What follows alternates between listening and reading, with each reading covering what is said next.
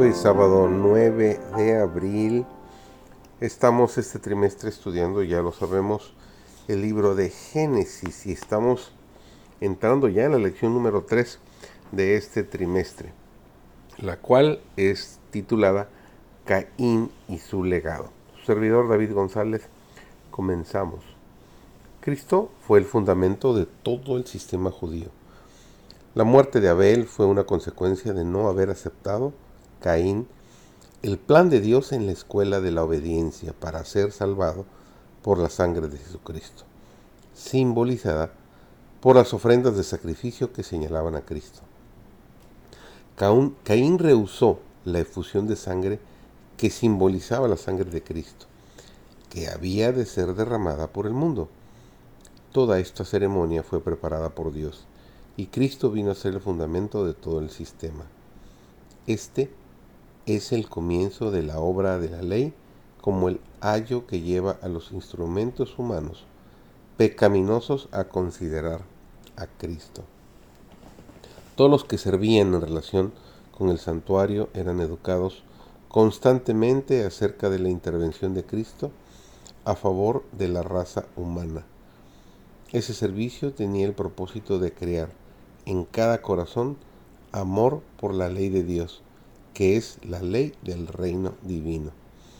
Las ofrendas de sacrificio habían de ser una lección objetiva del amor de Dios, revelado en Cristo, en la víctima doliente, moribunda, que tomó sobre sí el pecado del cual era culpable el hombre, haciéndose pecado el inocente por nosotros. Desde el anuncio hecho a la serpiente del Edén, que está escrito en Génesis 3, el capítulo 15, y enemistad pondré entre ti y la mujer, entre tu simiente y la simiente suya. Satanás sabía que no ejercía dominio absoluto sobre el mundo. Veía en los hombres la obra de un poder que resistía a su autoridad. Con intenso interés consideró los sacrificios ofrecidos por Adán y sus hijos en esta ceremonia discernía el símbolo de la comunión entre la tierra y el cielo. Se dedicó a interceptar esta comunión.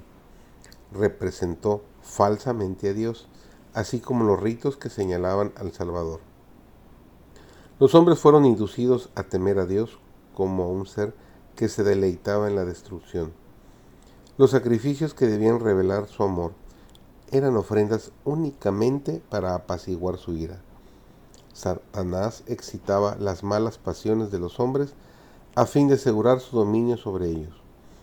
Cuando fue dada la palabra escrita de Dios, Satanás estudió las profecías del advenimiento del Salvador. De generación en generación, trabajó para cegar a la gente acerca de esas profecías, a fin de que rechazase a Cristo en ocasión de su venida. El fariseo y el publicano representan las dos grandes clases en que se dividen los que adoran a Dios. Sus dos primeros representantes son los dos primeros niños que nacieron en el mundo. Caín se creía justo y solo presentó a Dios una ofrenda de agradecimiento. No hizo ninguna confesión de pecado y no reconoció ninguna necesidad de misericordia. Abel, en cambio, se presentó con la sangre que simbolizaba el Cordero de Dios lo hizo en calidad del pecador, confesando que estaba perdido. Su única esperanza era el amor inmerecido de Dios.